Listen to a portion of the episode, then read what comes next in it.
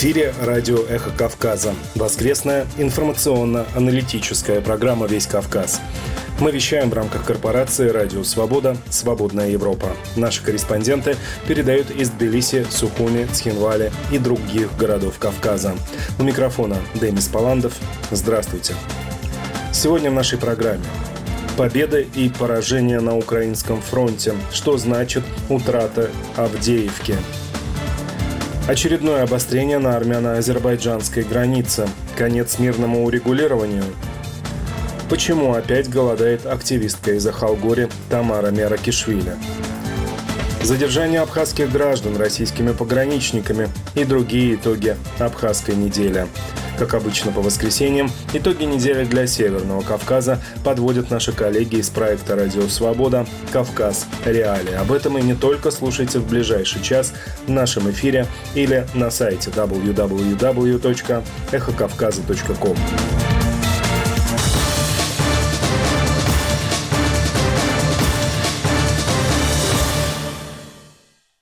Очередные потери понес на этой неделе российский Черноморский флот, на этот раз в результате атаки украинских морских дронов. Судя по всему, критические повреждения получил большой десантный корабль. Москва отказывается комментировать ситуацию. Западные союзники Киева называют операцию ГУР большой победой. Впрочем, перед главным партнером Украины, администрацией Белого дома, сейчас стоит куда более важная задача – добиться от Конгресса согласия на выделение многомиллиардной помощи помощи, критически необходимой ВСУ для отражения российской агрессии. Продолжит тему Владимир Унанянс. Черноморский флот России, судя по всему, лишился еще одного большого десантного корабля. Согласно информации, распространенной Главным управлением разведки Украины 14 февраля, БДК «Цезарь Куников» был атакован морскими ударными дронами у берегов аннексированного Крыма. По данным ГОР, сопроводившего свое заявление видеокадрами атаки, корабль получил критические повреждения. Вражеский корабль атаковали ударными морскими дронами Магура В-5 у берегов временно оккупированного Крыма недалеко от города Алупка. В итоге Цезарь Куников получил критические пробоины по левому борту и начал тонуть. Говорится в заявлении ведомства. Минобороны России пока воздерживается от комментариев. В Кремле со своей стороны отказываются говорить на эту тему. Это все-таки э, напрямую связано с ходом специальной военной операции. Соответственно, это исключительно прерогатива Министерства обороны. Я предлагаю вам ориентироваться на заявления наших военных коллег.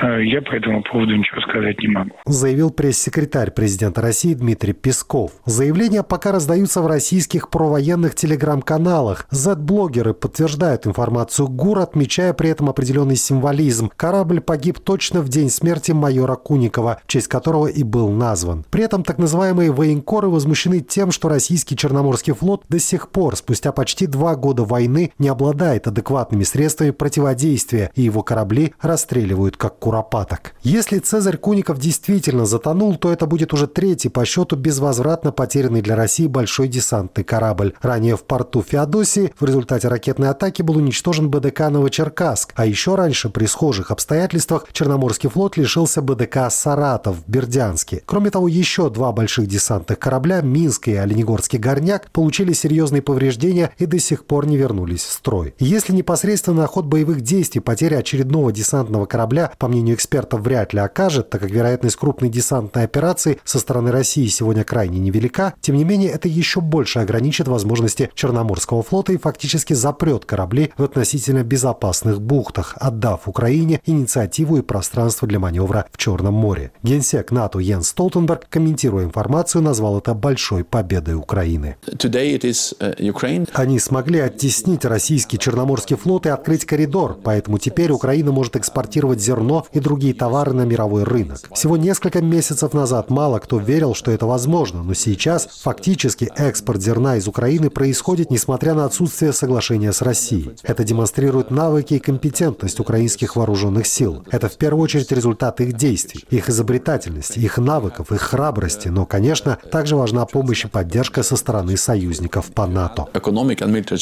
Помощь и поддержка действительно крайне важны. Несмотря на морские победы, Украине приходится сдерживать непрекращающиеся попытки российской армии переломить ситуацию на земле. Новый главком ВСУ Александр Сырский отмечает тяжелую ситуацию на Авдеевском и Купянском направлении. Украинской армии может не хватить вооружений и боеприпасов, чтобы и дальше эффективно отражать, как выразился Сырский, мясные штурмы. Понимают это и союзники Киева. После того, как американский Сенат все же сумел согласовать финансовую помощь Украине, Израилю и Тайваню на общую сумму в 95 миллиардов долларов, глава британского МИДа Дэвид Кэмерон обратился к Палате представителей с призывом без промедлений утвердить законопроект. Uh,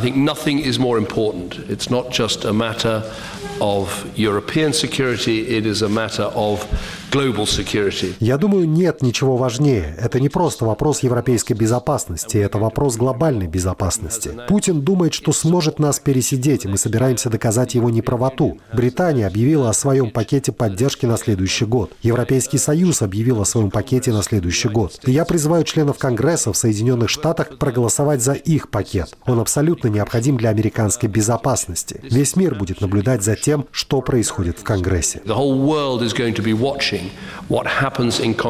В Белом доме также предупреждают конгрессменов, речь идет не только о помощи Украине или Израилю, но и об авторитете США.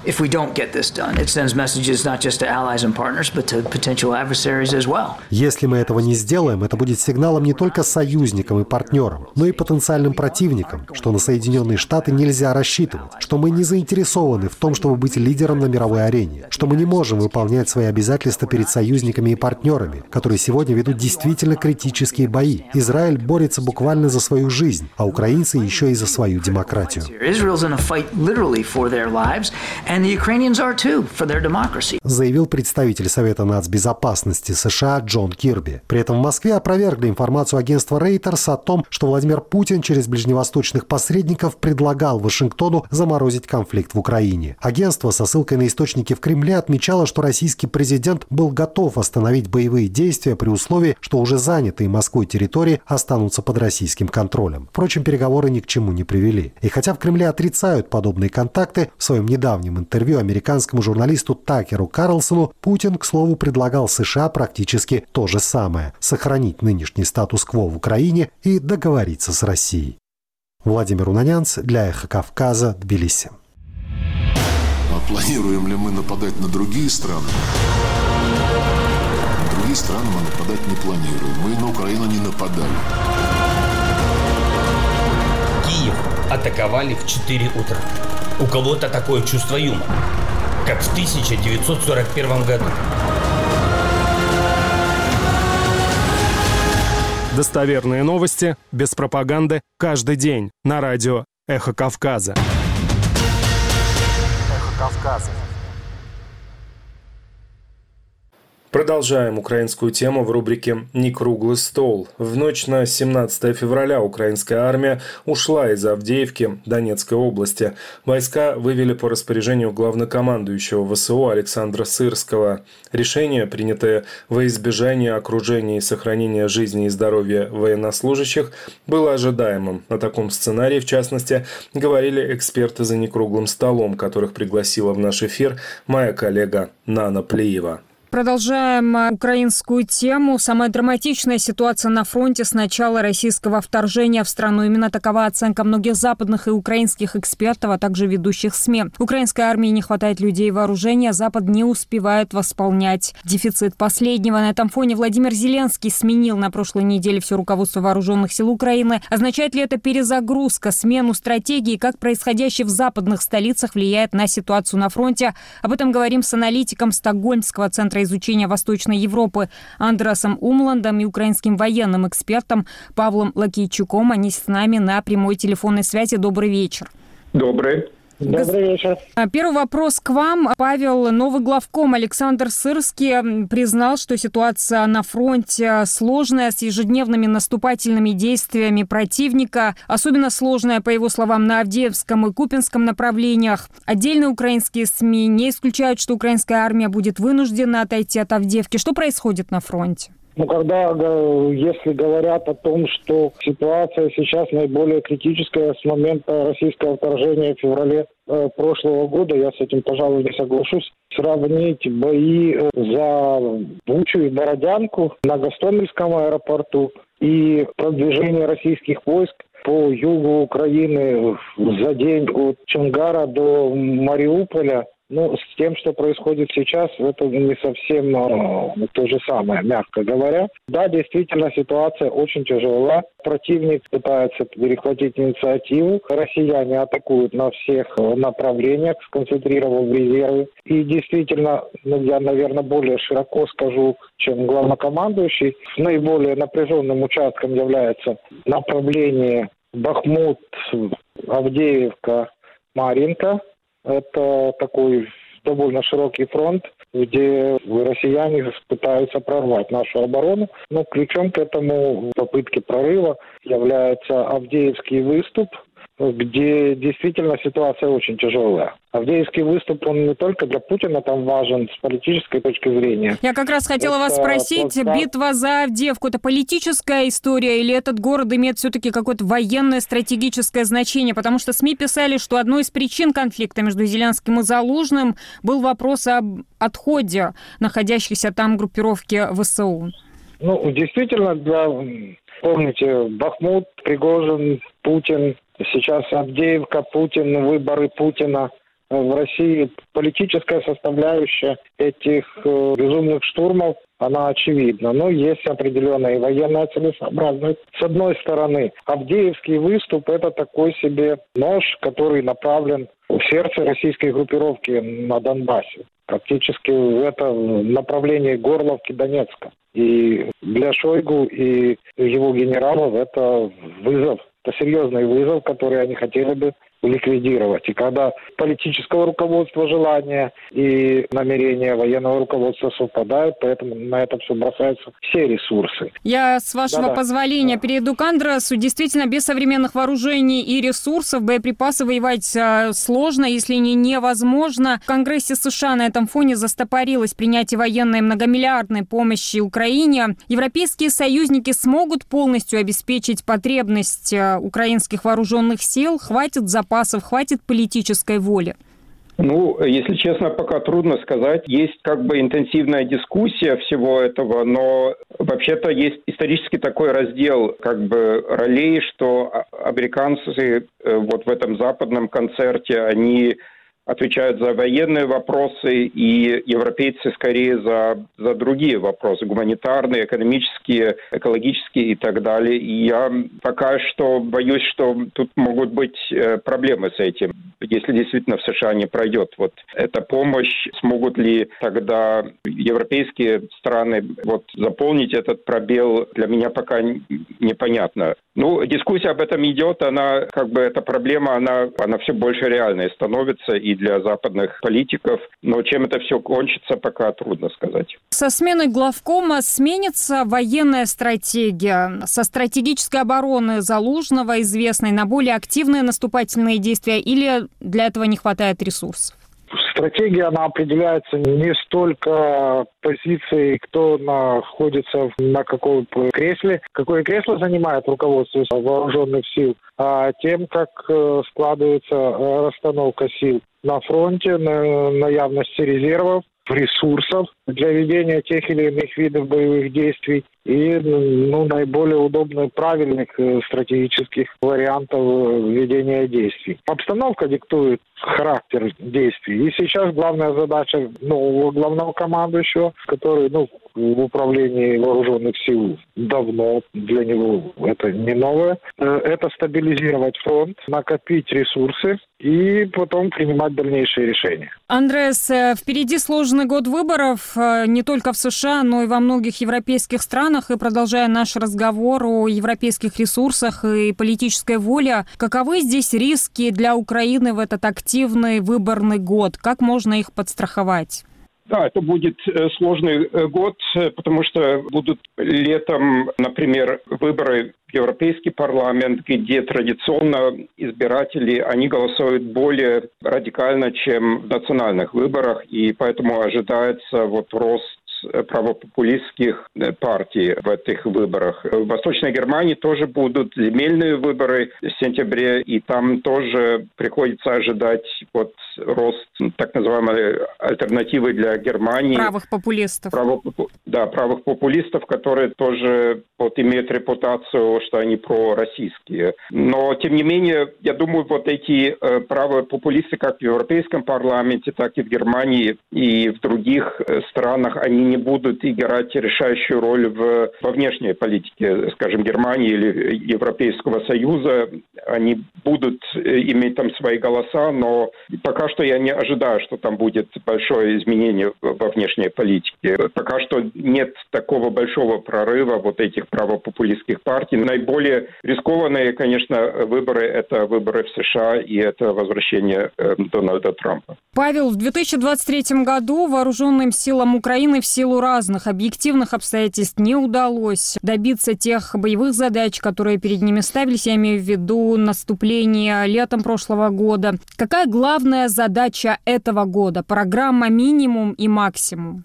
Я бы сказал более скромно. Вооруженные силы Украины в 2023 году достигли частичного успеха. Нам не удалось продвинуться, значительно продвинуться на, на земле, на юге, но тем не менее успех вооруженных сил Украины на море, он неоспорим. Помните, 2022 год, начало 2023 года Украина была полностью отрезана от моря. Я э, процитирую генерального секретаря НАТО в подтверждение ваших слов, что украинцам, цитата, удалось нанести большие потери Черноморскому флоту России, им удалось вытеснить флот из западной части части Черного моря. Это большое достижение. Он сегодня сказал а, после распространения новости о потоплении российского десантного корабля «Цезарь Кутников». Нам удалось не просто открыть, распаковать Украину, а мы доказать миру, что те ложные, те фейковые принципы судоходства в Черном море, которые диктует Россия, они не просто неприемлемы, но от них можно отказаться. И фактически Украина выступает сейчас своеобразным гарантом свободы судоходства в Черном море. Как это ни странно, кажется, когда э, страна, которая не имеет флота, наносит поражение мощному военно-морскому флоту, океанскому военно-морскому флоту державы, которая претендует на звание такой э, одной из океанских потуг. Тем не менее, если говорить о ситуации в целом, ресурсов у нас недостаточно для того, чтобы тягаться по всем фронтам на равных с таким монстром. И поэтому задача вооруженных сил очевидна на 2024 год, по крайней мере на ближайшие месяцы 2024 года. Загадывать на, на целый год в условиях войны это довольно такое сомнительное пророчество. Но задача вооруженных сил – это остановить, провести успешно стратегическую оборонительную операцию на востоке и на юге, продолжить вытеснение противника с Черного моря, этим обрезая ему логистические пути для той же группировки сил врага которая действует на юге нашей страны, на востоке нашей страны, а продолжить нанесение ударов вглубь территории Российской Федерации по военным объектам и военно-промышленным объектам, таким образом дезорганизуя управление и логистику его войск. Андрес, это стратегически некий тупик или, возможно, действительно какие-то переговоры, о чем в своем сюжете говорил э, мой коллега из Тбилиси. Сегодня Рейтер в очередной раз, как и многие другие СМИ за последнее время, сообщил о попытках э, переговоров Москвы с США заморозки войны в Украине. Как и в какой момент можно будет говорить о неких переговорах и от чего, на ваш взгляд, это зависит? Ну, я думаю, что серьезные переговоры только будут, если одна из сторон будет иметь какое-то существенное преимущество. И, ну, хотелось бы, чтобы это была Украина и с Россией такой опыт, что она только вот на фоне военного поражения будет вести серьезные э, переговоры. Если это будет на фоне, ну, приближающегося Э, украинского поражения, то это будет что-то, видимо, наподобие Минска-3, э, вот, и будет повторять вот то, что мы уже видели э, с потерями для, для Украины. Ну, пока что трудно сказать, какая сможет быть ситуация. Пока я не думаю, что какие-то переговоры возможны сейчас, и можно только надеяться, что все-таки Запад соберется, ну, Европа соберется и передаст Украине достаточно оружия для того, чтобы изменить стабилизировать ситуацию на фронте. Павел, я хочу вас спросить про слова генерала Сырского, нового главкома. В интервью ЦДФ он сказал, что его задача выход на наши границы, других вариантов не рассматривается. Залужный было принято считать, что он был убежден, что цель президента вернуть все захваченные Россией регионы пока не может быть реализована, и об этом с украинцами нужно публично и открыто говорить. Как эти две стратегии сочетаются с оборонительными действиями и перехода от наступления к обороне? Ну, во-первых, я, э, честно говоря, первый раз слышу о том, что Залужный заявлял о том, что Украина Об этом должна... писала... Нет, не, не должна. Он писал, что, что возможно, искусство возможного. Ну, еще раз, я не вижу слов Залужного о том, что Украина не может освободить свою землю, и мы должны остановиться на тех э, рубежах, на которых э, противник вышел. Что касается военной стратегии, война – это э, комплекс, череда операций, которые перетекают одна в другую. Когда планируется первая оборонительная операция, на нее ставится первая задача и последующая задача, как и всегда практически всегда в оборонительной операции последующей задачей ставится обескровливание сил противника, накопление резервов и переходу в последующую контрнаступательную операцию или наступательную операцию. Контрнаступательная операция – это операция, когда на одних участках проводятся, продолжаются тактические или оперативные оборонительные операции, на других проводятся наступательные операции. Дальше все зависит от э, непосредственного исполнения и хода боевых действий. Планы корректируются, но задачи всегда остаются... В таком случае, в какой временный э, промежуток э, возможно выполнить эту задачу? Выход э, на границы Украины 91 года? Ну, я не знаю, когда это произойдет. Может, через полгода, может, через год, может, через 10 лет. Андрес, много шума среди союзников по НАТО в последние дни надело заявление Дональда Трампа о том, что США не будут защищать те страны НАТО, которые недостаточно тратят на оборону. Как это влияет на настроение союзников и как это повлияет в том числе на поддержку Украины? Это усилит или ослабит эту поддержку?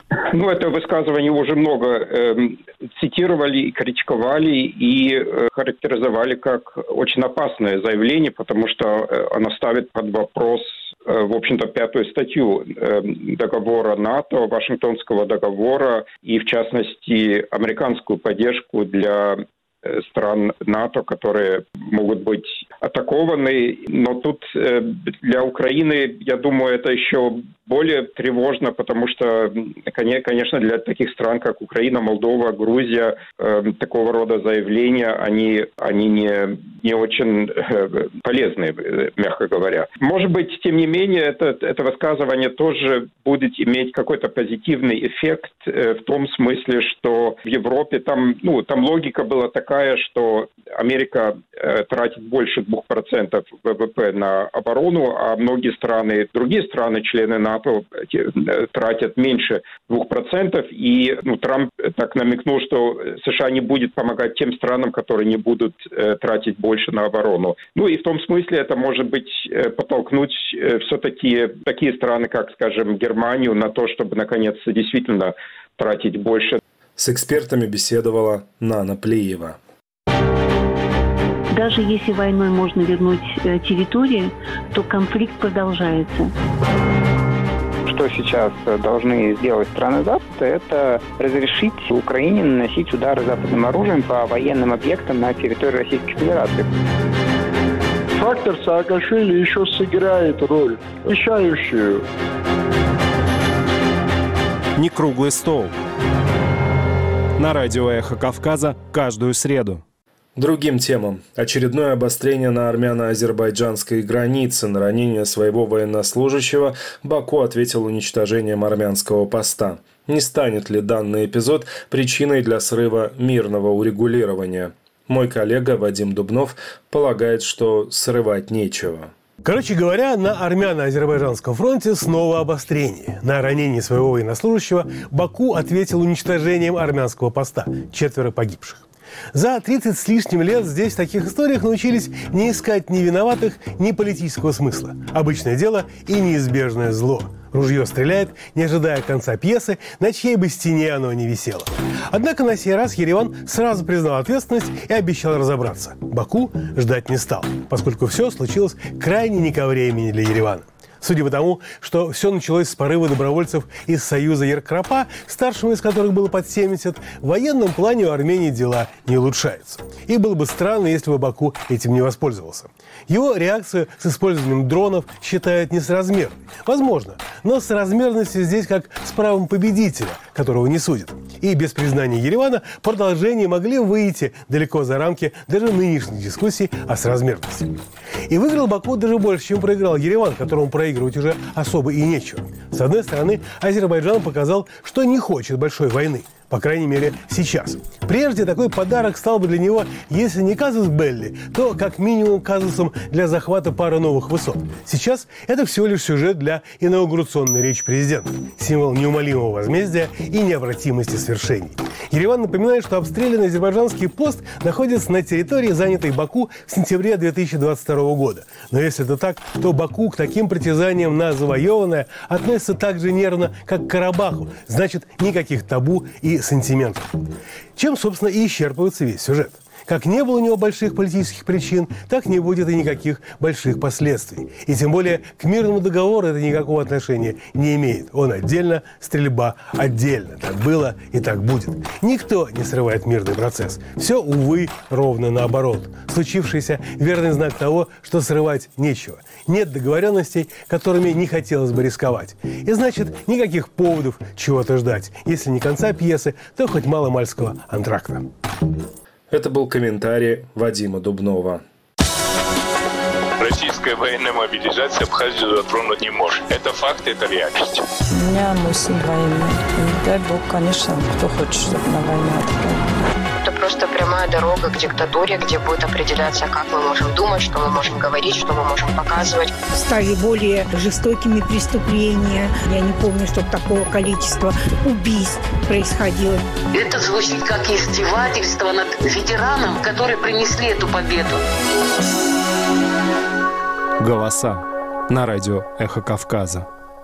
А сейчас время для подведения итогов недели для Северного Кавказа. Слушайте подкаст наших коллег из проекта «Радио Свобода. Кавказ. Реалии».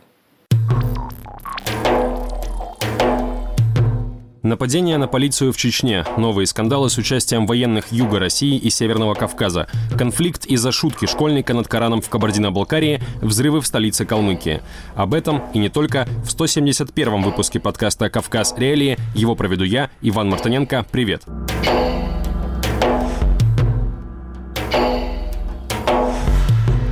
Ночью 14 февраля в чеченском селе Старый Очхой трое неизвестных открыли стрельбу и ранили полицейского, заявили в Республиканском управлении Следственного комитета. По данным ведомства, нападавшие убиты ответным огнем. На месте происшествия якобы нашли оружие и боеприпасы. Уголовное дело завели по статье о посягательстве на жизнь сотрудника правоохранительных органов. Перед нападением несколько подозрительных лиц в селе заметил участковый по фамилии Сулейманов, пишет со ссылкой на источник телеграм-канал ВЧК ОГПУ. Сотрудник МВД вызвал подкрепление. Через полчаса силовики начали прочесывать лес и якобы наткнулись на вооруженных людей. Предположительно, ранение получил старший сержант полиции по фамилии Мадаев. С начала февраля это второе сообщение о стрельбе в Чечне с участием правоохранительных органов. Вечером 4 февраля в Грозном предположительно был убит подполковник полиции Альберт Атмурзаев, начальник отделения по работе с личным составом Временной оперативной группировки органов и подразделений МВД России. По неподтвержденным официально данным, Атмурзаев, передвигаясь на автомобиле в районе Ахмат-Арена, отказался остановиться по требованию сотрудников ОМОН «Ахмат». Тогда они открыли огонь по машине.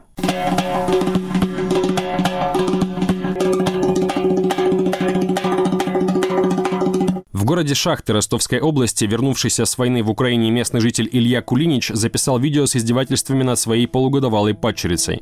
На записи он толкает ребенка на пол, после чего девочка начинает плакать, а сам Кулинич говорит. «Видишь, я над тобой издеваюсь. Я мразь. Предположительно, видео было снято 10 февраля. За день до этого местные СМИ сообщили о бракосочетании 29-летнего Ильи Кулинича, который на войне потерял ногу, и 25-летней Анастасии Яровиковой, матери пострадавшей девочки. На церемонии присутствовали представители городской администрации. Кроме того, пара получила огонь от очага из Свято-Троицкого монастыря в рамках акции «Сердце России», которая призвана поддерживать традиционные ценности в стране. После того, как запись с издевательствами Кулинича над ребенком распространилась в соцсетях, к ответственности сначала привлекли мать ребенка. На нее составили административный протокол по статье о неисполнении родительских обязанностей. Позднее стало известно, что протокол составили и на самого Илью Кулинича по статье о побоях. Молодожены объяснили произошедшее так. Пока мать девочки была на дне рождения у подруги, ребенок стал капризничать. Тогда отчим записал видео с издевательствами, чтобы супруга поскорее вернулась домой. Другого участника полномасштабного вторжения России в Украину, как выяснилось на этой неделе, суд в Ростове-на-Дону приговорил к трем годам условного лишения свободы. Согласно материалам дела, уроженец Ставропольского края Дереник Тамирханов украл 800 тонн подсолнечника на оккупированных территориях Запорожской области. Стоимость похищенного оценили в 20 миллионов рублей. Тимирханову грозило от 6 до 12 лет колонии, но вместо этого ему назначили условный срок. Судимость не помешала военному возглавить Ростовский совет ветеранов-участников вторжения в Украину. Сообщается, что в зоне боевых действий Тимирханов командовал мотострелковым батальоном, базирующийся в Чечне 42-й дивизии армии России, и ранее был награжден Министерством обороны. Из решения суда в Ростове-на-Дону также стало известно о приговоре военному из Дагестана Али Абасу Абасову. Его осудили за убийство сослуживца. Согласно официальной версии, преступление произошло на территории так называемой ДНР. Абасов вместе с другими бойцами заняли дом, где один из военных по фамилии Магомедов якобы стал оскорбительно выражаться. В ответ Абасов открыл огонь из автомата. На теле Магомедова зафиксировали 28 огнестрельных ранений. Изначально военнослужащего из Дагестана приговорили к 10 годам колонии строгого режима, но позднее срок сократили на один год. Судебная коллегия посчитала нужным учесть противоправное поведение убитого. В Кабардино-Балкарии восьмиклассника вынудили принести публичные извинения за шуточное видео про Коран. Священной для мусульман книги на самой записи нет, но подросток имитировал уничижительное действие с ней. Внимание на это видео обратило Духовное управление мусульман Кабардино-Балкарии. Подростки, не осознавая своих поступков и предполагая, что смогут обратить на себя внимание, опубликовали в сети ролик, в котором уничижительно высказываются о священном Коране, заявили представители муфтията. Там назвали поступок восьмиклассника вопиющим, отметив, что его действия могут быть использованы для дестабилизации обстановки в мусульманской уме и в республике. Муфтият опубликовал видео с извинениями школьника и его отца, при этом не скрыв на записи лицо несовершеннолетнего. Вскоре телеграм-каналы опубликовали кадры, на которых восьмиклассника бьют в школе за его поступок. Привлекли ли учащихся к ответственности за насилие, неизвестно. В Грозном арестованный за сожжение Корана Никита Журавель на очередном заседании суда рассказал подробности своего поступка. По словам молодого человека, из-за негативного отношения к войне в Украине он читал новости в тематических телеграм-каналах. Там в конце февраля прошлого года студент познакомился с неизвестным, который пообещал ему деньги за выполнение неких заданий. Одним из них стало как раз сожжение Корана у мечети в Волгограде. Журавель добавил, что в его действиях не было религиозного подтекста. Он утверждает, что сжег Коран исключительно с целью получения материальных средств. Напомню, Никита Журавель – уроженец аннексированного Крыма. Как утверждает российское следствие, он сжег Коран по указанию спецслужб Украины. Доказательства в подтверждение этой версии предоставлены не были. Весной прошлого года по поручению из Москвы молодого человека перевели в следственный изолятор в Чечне, сославшись на массовое обращение из республики, хотя по действующим законам это не могло являться основанием для передачи дела. Летом Журавеля избил сын главы Чечни Адам Кадыров, получивший после этого государственные награды и должности.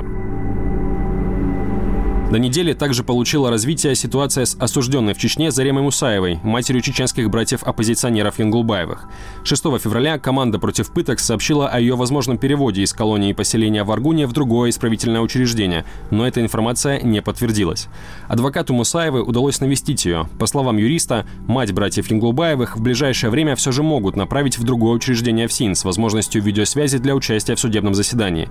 Предположительно, это будет Грозненский следственный изолятор, где Мусаева находилась до приговора. Тем временем прокуратура Санкт-Петербурга закончила проверку после похищения уроженки Чечни Седы Сулеймановой. В ведомстве заявили, что девушка якобы добровольно поехала в Грозный на допрос, а потом по своему желанию осталась у семьи. Напомню, по словам правозащитников и нескольких свидетелей, в августе 2023 года кадыровцы силой вернули Сулейманову родным, от которых она сбежала из-за угроз убийством чести. О состоянии девушки ничего не известно уже больше пяти месяцев. На прошлой неделе кризисная группа СК СОС заявила, что Сулейманова могла быть убита родственниками. Подтверждения этой информации нет. В столице Калмыкии Элисте вечером 10 февраля произошел взрыв в Центре психологической помощи «Альтернатива». Его устроил местный житель. Он погиб, еще два человека пострадали. Их доставили в больницу в тяжелом состоянии. По предварительным данным, устроивший взрыв мужчина с 2016 года состоял на учете в психоневрологическом диспансере и пришел в центр в качестве клиента. Он попросил психолога, чтобы она помогла ему сняться с учета, а когда та отказала, привел в действие самодельное взрывное устройство. После происшествия правоохранительные органы пришли с обыском в дом подозреваемого. Там тоже сработало взрывное устройство. По данным государственного агентства ТАСС, ранения получили три сотрудника Росгвардии. Следственный комитет возбудил уголовное дело по факту обоих взрывов. В Дагестане всю неделю продолжаются поиски 22-летней Анны Цамартовой, уроженки Северной Осетии и студентки Ростовского юридического института МВД. Она приехала в Каспийск на соревнования по тайскому боксу и пропала после поражения в полуфинале.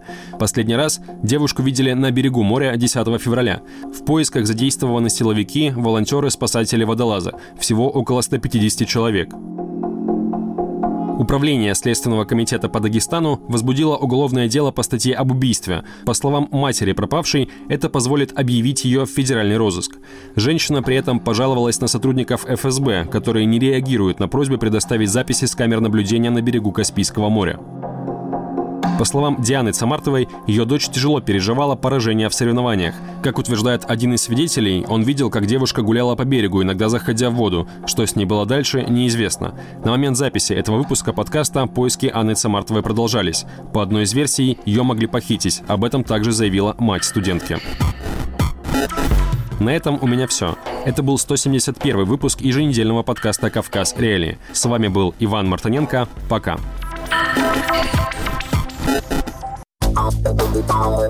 Правда о Беслане, как и правосудие, остается делом будущего. Все-таки есть в Армении культ карабахского конфликта, культ Карабаха. Антивоенная позиция является крайне маргинализованной в нынешней ситуации в Азербайджане. Чеченцам подходить с европейскими мерками нельзя. Они такие, какие они есть. Слушайте программу «Весь Кавказ» на нашем радио по воскресеньям. В эфире радио «Эхо Кавказа» у микрофона Демис Паландов. Продолжаем нашу воскресную информационно-аналитическую программу «Весь Кавказ». Задержание абхазских граждан российскими пограничниками, неопубликованная нота российского МИДа по поводу соглашения по госдаче Пицунда и скандальное выступление президента самопровозглашенной республики Аслана Бжания в Генпрокуратуре. Основные события уходящей недели в итоговом материале сухумского блогера Изиды Чайния. 14 февраля посол России в Абхазии Михаил Шургалин ответил на обращение ветеранов войны АРО, направленное 5 февраля. Напомню, что ветераны войны, обеспокоенные массовыми задержаниями граждан Абхазии, обратились к послу России. Нарушение прав граждан Республики Абхазия и Российской Федерации недопустимо. И это наносит вред нашим братским отношениям. Мы выражаем надежду на вашу компетентность в решении данного вопроса и соответствующую реакцию на данные действия специализированных служб Российской Федерации. Говорилось в письме ветеранов войны. Они называли поведение спецслужб на границе предвзятым и необоснованным и просили дипломата посодействовать в защите прав граждан Абхазии. В ответном письме Шургалин выразил недовольство терминологии, которая, по его мнению, искажает суть вопроса. Задержание, многочисленные допросы и одновременно предупредил журналистку Эму Хаджава, публично огласившую историю своего задержания, об ответственности за клевету. Сказал, как приговорил, вроде не обвинение, но слово посла прозвучало как предупреждение всем недовольным. Еще одним вопросом, накалившим страсти в стране, стала нота МИД России, направленная направленная в МИД Абхазии. Министр Инал заявил в парламенте, что нота не поступала, однако общий текст и содержание ноты известны. Но я уточняю, что беспокойность связана даже не с самой нотой, а с сокрытием данного факта от общественности. В ней речь идет о Пицунской даче. Российские дипломаты просят привести соглашение в соответствии с абхазским законодательством и дать гарантии российской стороне, что она обладает правом на передачу дачи и прилегающей территории заповедника и части акватории моря третьим лицам. Ссылаются на Венскую конвенцию и закон о международных соглашениях. Заявлением министра иностранных дел никто не поверил, тем более, что он после встречи с депутатами экстренно отбыл в Москву с непонятными целями визита. Впрочем, из Москвы он сделал заявление, из которого понятно, что министр держит руку на пульсе международных событий. Похвалил БРИКС и добавил, что Абхазия является неотъемлемой частью глобального большинства. Инна Ларценба также провел открытый диалог со студентами госвышки. Надо сказать, что в Абхазии министр не демонстрирует такой открытости ни со студентами, ни с журналистами. Последними публичными мероприятиями министра стали скандальные встречи с активами районов, на которых он откровенно сыпал оскорбления в адрес граждан Абхазии. Возвращение министра в абхазскую действительность прогнозируют на следующей неделе.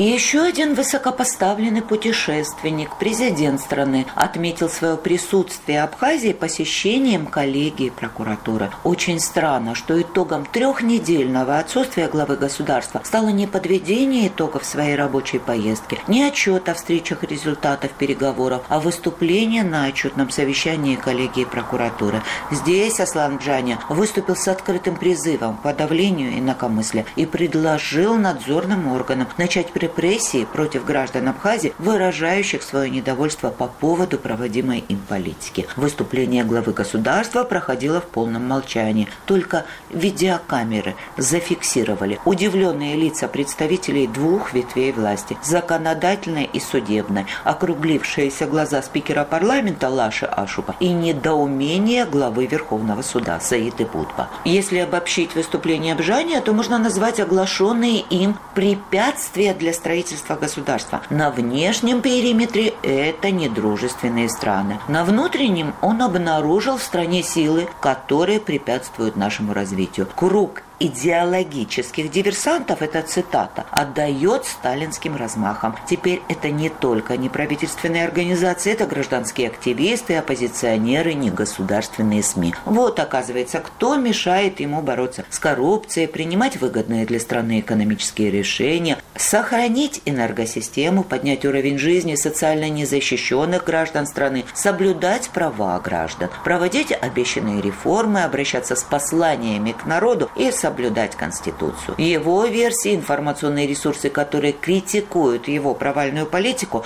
и его отраслевых профессионалов, забивают информационное пространство крупномасштабной несусветной ложью. Люди, которые слушают, но никого не останавливают, главная угроза развитию государственности.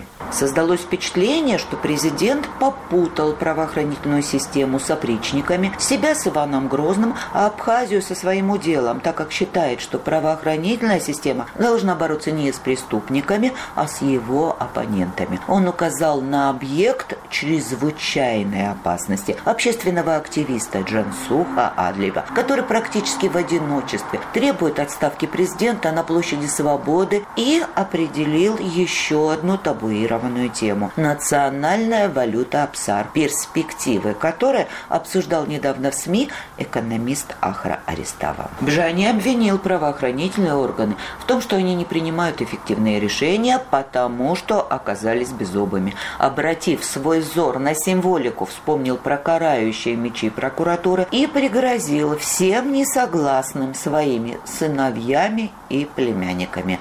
Законодательная власть закатила глаза. Фемида отвела взгляд в поисках повязки. Но Асланджания не остановился. Он так вошел в раж, что расписался в полном провале власти, признал свою неспособность в борьбе с коррупцией и хищении бюджетных средств. В бюджете нет денег, мы не можем контролировать расходование бюджетных средств и так далее. После такого чистосердечного признания в самый раз подавать в отставку и просить о помиловании. Но, видимо, увлекся и сам не понял, что сказал. Итогом недели может стать призыв Джансуха Адлейба. Лодка, на которой вы плывете, трещит по швам. Спасайтесь, кто может.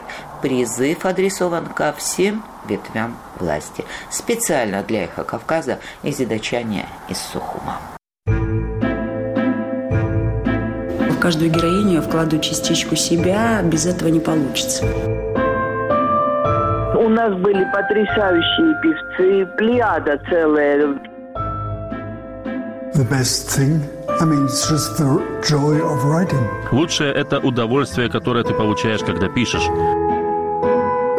Картинки с выставки. Каждый вторник на радио «Эхо Кавказа».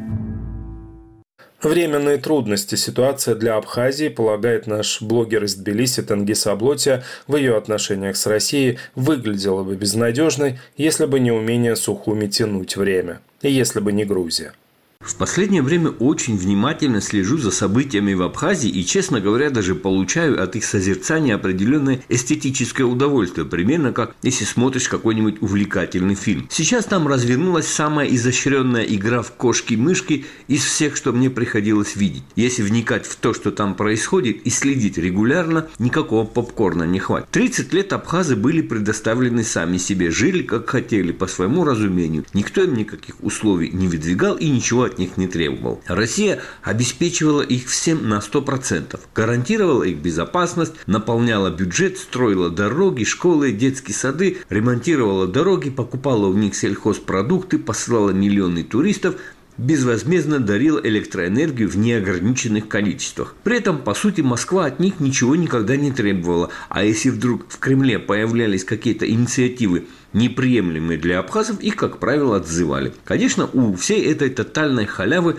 была и обратная сторона. Халява, вообще-то, это очень плохо, в первую очередь, для ее получателя. Она лишает общества мотивации действовать, шевелить руками, а главное мозгами, делает его разобщенным, рыхлым и неорганизованным а главное, в нашем случае полностью лишает народ адекватности восприятия окружающего мира. Да и есть чего. Когда вас полностью обеспечивают, охраняют, кормят и содержат, а от вас ничего взамен не просят, да еще и терпят периодические плевки, да еще и вас 100 тысяч, а их 140 миллионов, согласитесь, легко поверить в свою уникальность и в то, что вы прочно схватили Бога за бороду. В последнее время ситуация начала меняться. Непонятно почему именно сейчас, в разгар кровопролитной войны в Украине, Москва обратила таки внимание на Абхазию. В Кремле на 30-й год наконец вспомнили, что бесплатный сыр бывает только в мышеловке и начали тихо-тихо требовать от абхазов возвращать долги. И вот в этой ситуации абхазы ответили на российский прессинг тем, что умеют делать профессионально, то, в чем они мастера высшего класса, чемпионы мира в супертяжелой категории, то, что никто не умеет делать так, как они тянуть время. В это время они проявляют мастерство на уровне высокого искусства, и на это надо просто смотреть и наслаждаться зрелищем. Русские требуют от абхазов принятия выгодных им законов. Абхазская власть вроде как соглашается, но принимать их не хочет и начинает отчаянно юлить, ерзать и тянуть время. Этот навык они совершенствовали все 30 лет взаимодействия с Россией. Например, в вопросе предоставления иностранцам права на приобретение недвижимости они тянут время уже почти 20 лет. Меняются президенты, меняются премьер-министры, а ВОЗ и ныне там. Россия на самом высоком уровне устами аж Путина и Лаврова говорит им, примите закон о праве продажи недвижимости иностранцам. Президент сменяет президента, премьер-министр премьер-министра, обещания даются, но не выполняются. И так целых 20 лет. Сейчас абхазам вручили целый пакет законов, принятие которых приведет к тому, что в конечном итоге Абхазия станет Краснодарским краем, а сами абхазы превратятся в что-то вроде маори в Новой Зеландии, элемент местной экзотики. В сложившейся ситуации абхазам не остается ничего, кроме того, как тянуть время затягивать процесс принятия законов до пределов, проявляя в этом деле мастерство на грани высокого искусства. Приведу несколько примеров. Сколько месяцев мурыжили вопрос Пицунской дачи, в сущности локальный, не имеющий никаких значительных последствий для Абхазии, как мастерски растянула абхазская власть процесс принятия этого закона и в итоге приняла его с какими-то поправками, недовольство которыми, как выяснилось, высочайше изложил им МИД России.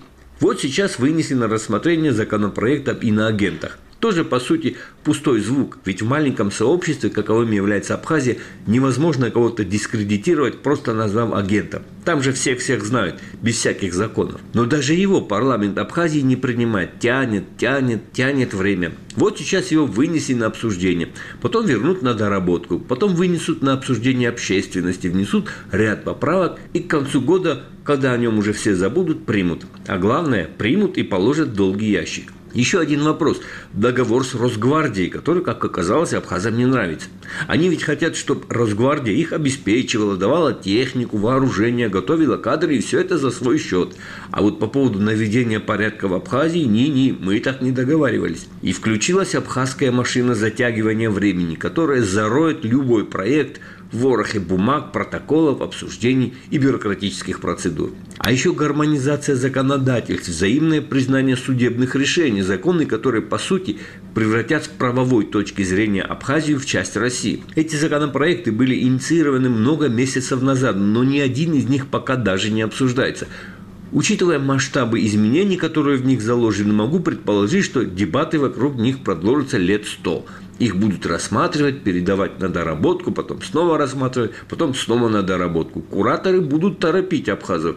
Э, вы там, давайте чуть-чуть побыстрее, что-то слишком долго. А они будут отвечать, да-да-да, вот мы сейчас выходим на финальную стадию и скоро, совсем скоро примем. Как только так сразу. Когда рак на горе свистнет кто-нибудь знает, раки вообще свистят. Ну и венец абхазского высокого искусства отрезать хвост мелкими частями. Закон об апартаментах. Тот самый, ради чего все это затеяно. Закон, который в перспективе позволит произвести в Абхазии, если можно так выразиться, абхазозамещение. Только за полтора месяца 2024 года его вынесение на обсуждение парламента переносилось три раза. В целом проект появился года полтора назад, и этого времени было вполне достаточно для того, чтобы в Абхазии уже кипели строительные работы. Но до парламента он так и не добежал. Подозреваю, что добежит еще не скоро. С апартаментами будут тянуть время по-настоящему, по-черному. Хотя, если посмотреть объективно, то даже сам закон об апартаментах в нынешнем виде – это предмет искусства за затягивания времени. Он дает абхазам фору лет на 20, пока примут, пока выдадут разрешение, пока начнут строительство, пока начнут заселять. Как говорят в Грузии, осел на дерево залезет. И потом представьте, даже в случае принятия закона об апартаментах, как абхазы будут тянуть время с его реализацией. Это любо-дорого будет посмотреть. Каждое разрешение, каждая бумажка, любое решение государственного аппарата, такое как подсоединение здания к энергосети или водопроводу. Все это будет совершенно безбожно затягиваться. В итоге строительство одного апарт-отеля займет лет 200. Мастерство, с которым абхазы тянут время, вызывает у меня нескрываемое восхищение. Хотя бы потому, что я четко понимаю, насколько это опасная игра с огнем. В конце концов, завтра Путину вся эта бодяга надоест, и он просто перекроет границы, прекратит финансирование, заблокирует туризм и аграрный экспорт. Абхазы окажутся не просто в кризисе, но и на грани физического выживания. Если только если только глупые заингурские мазохисты снова не помогут. Это был взгляд из Тбилиси блогера Тенгиза Аблотия. Эхо Кавказа. С 15 февраля Давид Гурциев исполняет обязанности прокурора Ленингорского района самопровозглашенной республики Южная Осетия. Широкой общественности он известен своим участием в убийстве Арчила Татунашвили, за что Цхетский суд заочно приговорил его к пожизненному лишению свободы. Гурциев также руководил массовыми истязаниями заключенных Цхинвальской тюрьмы в 2019 году. Это кадровое решение президента Гаглоева вызвало возмущение депутатов парламента. Зачем президенту вдруг понадобился прокурор с темным прошлым, выяснял Мурат Гукимухов.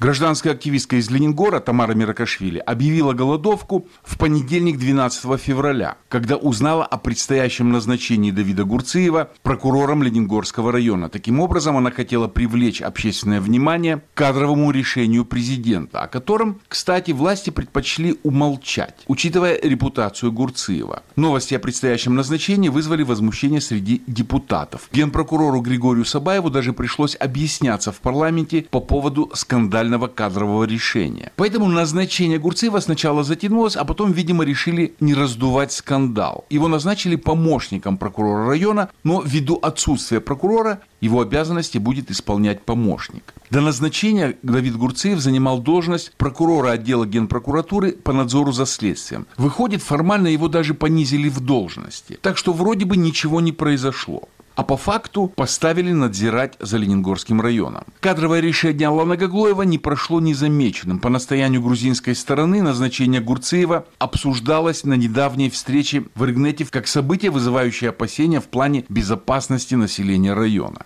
Официальная пресса обошла эту историю стороной, и голодовку Тамары против назначения Гурцеева тоже предпочла не замечать, говорит Тамара Миракашвили.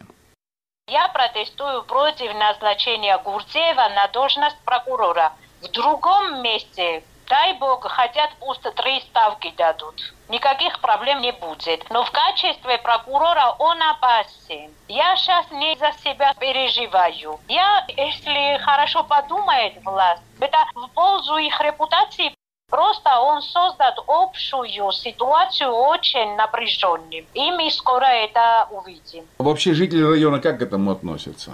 Вот есть какая-то Очень плохо, Почему? очень плохо относятся к назначению Гурцева, потому что до сих пор люди помнят, какой жестокостью он отличался. Он страшный человек. Если кто-нибудь сейчас мне скажет, что он будет спокойно вести себя там, это будет ложь. Они плохо знают.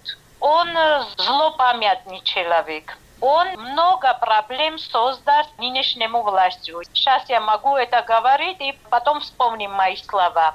В послужном списке Давида Гурцеева ни одного успешного расследования, ни одного выигранного в суде дела за 15-летнюю карьеру в прокуратуре. Зато там сплошь незаконные уголовные дела, в основе которых лежали личные мотивы сотрудника прокуратуры. И страшные преступления. Избиение заключенных в Скинвальской тюрьме. В 19 году он лично руководил истязаниями зэков. Убийство Арчила Татунашвили, перевозчика овощей, с которым у него вышел конфликт сразу по двум направлениям. Татунашвили не согласился с увеличением гурцеевских поборов, которые должны были уплачивать овощники с каждого рейса. Кроме материальных, были у Гурцева и сердечные мотивы для убийства. Ему отказала девушка, за которой ухаживал Татунашвили. За неразделенную любовь пришлось расплачиваться своей репутацией всей республики. В районе у него репутация мародера. Он шантажом отжимал должности у местных руководителей для своих протеже. Отбирал у крестьян телят, поросят якобы для генерального прокурора и по его же поручению. Известен такой анекдот, когда Гурцеев отобрал у крестьянина свинью якобы для Урузмага Джагаева, хотя вся прокуратура знала, что шеф свинину не ест. Он же выжил с работы руководителя Дома детского творчества Тамару Миракашвили, чтобы устроить на ее место свою тетю, доярку из Ставропольского края. Зачем президенту Гаглоеву вдруг понадобился такой разносторонний специалист, Эх, Кавказа объяснила Тамара Миракашвили. Все это связано с э, выборами парламента. Это никто не скрывает.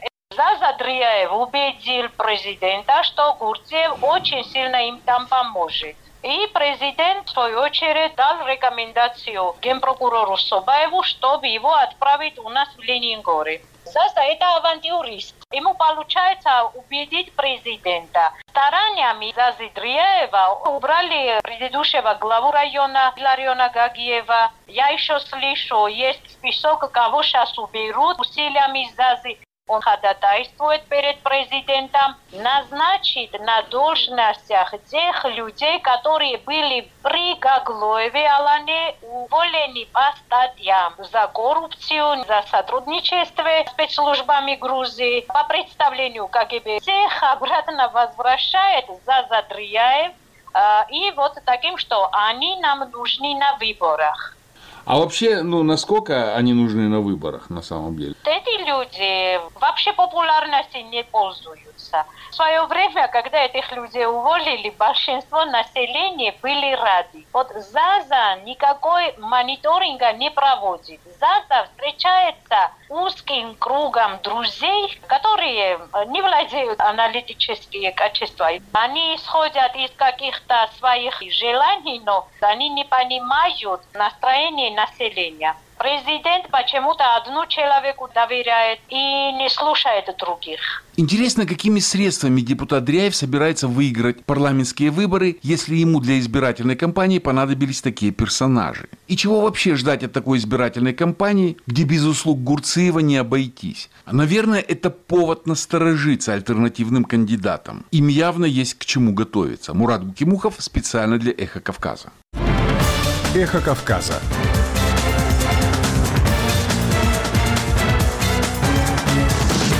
репортажи, экспертные оценки. Социальные и культурные новости.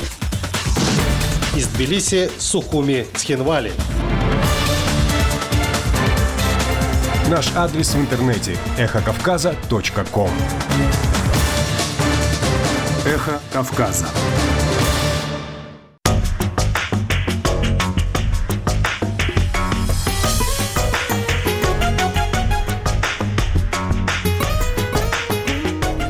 В эфире радио «Эхо Кавказа». Вы слушали воскресную информационно-аналитическую программу «Весь Кавказ». Мы вещаем в рамках корпорации «Радио Свобода. Свободная Европа». С вами был Демис Паландов. Всего вам доброго. До завтра.